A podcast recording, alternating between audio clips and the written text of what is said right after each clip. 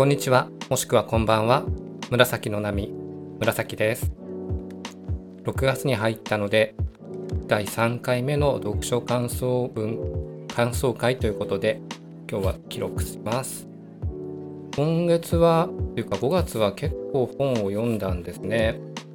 何冊ぐらい読んだかな ?4 冊ぐらい読んでます。で、ちょっと一つ、えっと、新たに始めたこととして、あのスマートフォンアプリの読書メーターをあのつけるようにしました。まあ、使ってる方はいらっしゃると思うんですけど、これ本読んでる本とか読んだ本を登録できて、なおかつあの感想をそこに書いて投稿できるんですよね。そうそうで今久々に開いてるんですけど、なんかあなたの感想にナイスしてくれましたみたいなのも来てたりして、その人の感想も読めたりするアプリです。なんでしようかって思ったかっていうと、これまで読みっぱなしになってたんですよね。まあ、あえて言うならこのポッドキャストで過去2回感想を出してたけど、やっぱりこう、本を読むにあたって、アウトプットを意識しながら読むっていうのは大事だなと感じるようになったからです。大した感想が書けるわけでもないんでしょうけども、これをどうにかこの本の感想を伝えたいって思った時にこう気になったワードだけでも読書メーターに残していたりとかあと僕気に入った本は売らずに取っておいて線引いたりもしてもいいと思って少しやってるんでそこの線を引いた部分だけでもあの読書メーターに残してみたりとかということであの再び読む時とか読んだ本を振り返る時の目印になると思ったからちょっとやり始めました。そんなわけで読書メーターに投稿した自分の今月の本なんですけど父が娘に語る経済の話美しく深く壮大でとんでもなく分かりやすいっていうのが途中に入りますね。長いタイトルなんですけどヤニス・バルファキスさんっていう方が書いている本です。このヤニス・バルファキスさんは2015年キリシャが経済危機の時の財務大臣を務めたからですね。方ですね。で、いろいろと経済に関する本を書いてベストセラーになってる方なので、ご存知の方もいらっしゃるかもしれません。僕がなんでこの本を読んだかと言いますと、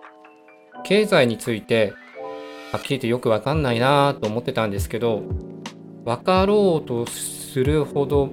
にもわからないというか、どこから手をつけていいかわからなかったんですよね、経済の話って。あの投資の話もそうですし、あの金融の話ドル日経株価とかの話もそうですしいろんな単語が飛び交ってて何を基準に考えればいいかも正直わからないし大体あんまり経済の話イコールお金の話で難しく考えすぎちゃって、まあ、自分にはあんまり興味がない関係がない話なのかなってずっと思ってました。要は毛嫌いしてたんですがやっぱこう何て言うんですかね全然この資本主義社会の中で生きている中で関係なく生きてる人ってほとんどいないっていうことにも気づいてだったら少しぐらいは経済についての知識をつけとかないとと思ってあのいろいろな本を探してました。ただもうタイトルから硬いとかねそういったものが多い中でこの父が娘に語る経済の話っていうのが帯には異様なあ経済の本なのに異様に面白いって書いてあってですね、ま、面白いなら読んで読んでみて面白いならそれはためにもなるし感想も言えるし何しろあの父が娘に語るっていうところで難しい言葉を使ってないんですよね。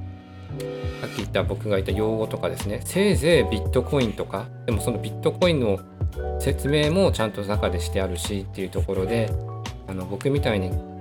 難しい言葉アレルギー経済アレルギーを持ってる人にとっては読みやすい本じゃないかなと思います。で中を本で開いても目次を見てみても結構面白そうなんですよね。第1章なぜこんなに格差があるのかっていうとこから始まります。経済の話ですよ。経済の話なのに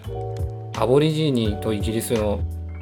比較から始まってなんでアボリジニーがあのイギリスから支配されてしまったのかっていうところから始まり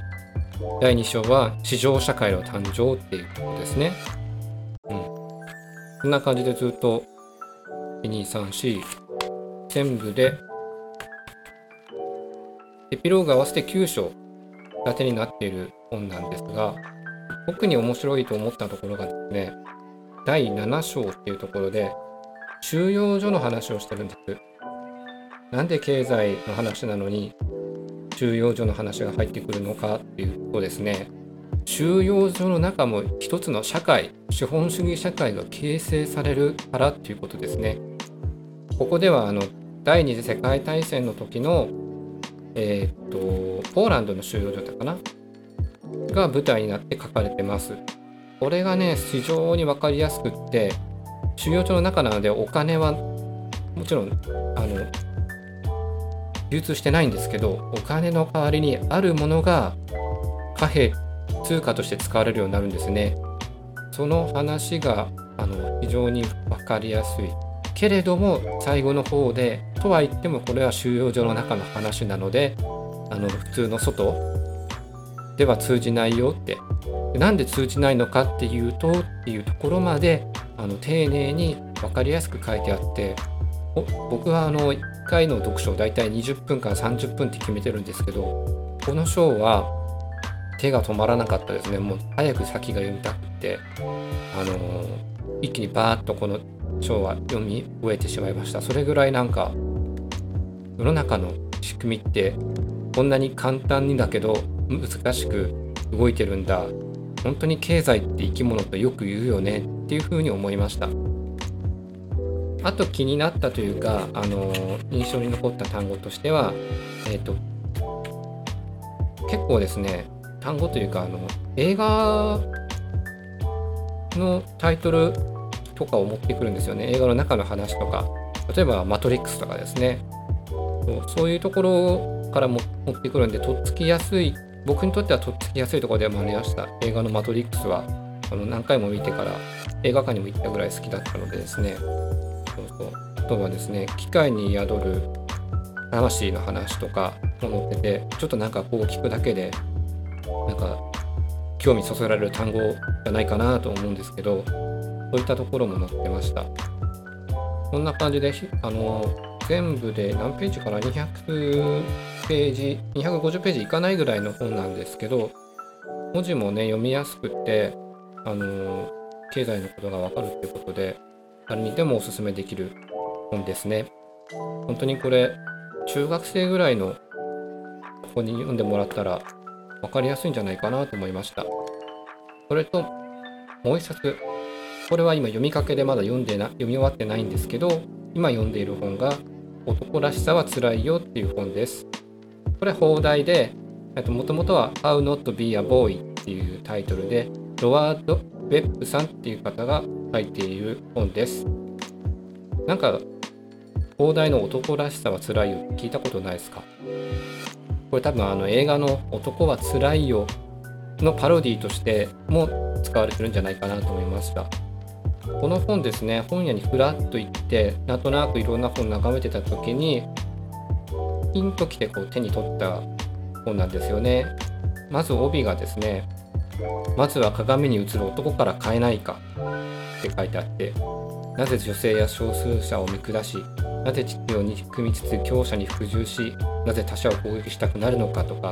そういう男らしさの呪縛について著者が自分の人生から考察するものって書いてあるんですよね。なんかちょうど今の自分にぴったりだな自分のいろんなタグを剥がしていってるそんなとそういう時にですねなんかやっぱタグを外すのって怖いんですよね。自分だけじゃないのかなこんなことしてるのはとか。これ外してしまったら何も自分を示すものがなくなるんじゃないかなとかそういう怖さも伴ってるんですけどもなんかそれを多分先にした人なんじゃないかなこの本にもなってるんでですね。はい。ということですね。の中中帯っていうかなとこに書いてある表紙のすぐ中に書いてあるとこに最後にですね他者と生きるためにどうあるべきかを考えるたくさんの途中の人のための男性学って書いてあってもうなんかもうすぐレジに持っていきましたね。はい。で今ちょうど読んでる途中なんで中身については来月には次回の読書感想会では言いたいと思います。こんな感じでちょっと読書に対する姿勢も少しさっきの読書メーターつけたりとか変えてきてます。あと Kindle 電子書籍でも何冊か読んだんですけどやっぱり本物の本の方が読んでる感じがあるなっていうのを最近感じています。なので Kindle で読んで面白かった手元に置いときたいなと思った本は実物でも買いたいなと思ってます。それとあとは今ですねあのちょっと昨日終わっちゃってるから言いにくいところもあるんですけど古典ラジオのしおりをねアリアブックスさんに本をあの買い取ってもらったらプレゼントでしてるキャンペーンがあってたんでそれがちょうど手元に来たとこなんでそのしおりを本に挟みたくってっていうところで読書へのモチベーションが上がってるっていうのもあります。まあ何にしてもですね本を読んで皆さんの感想を聞くのも楽しみだし僕もこうやって感想を発信できるっていうのはいいことだなと思ってます。また次回も聞いてみてくださいね。よろしくお願いします。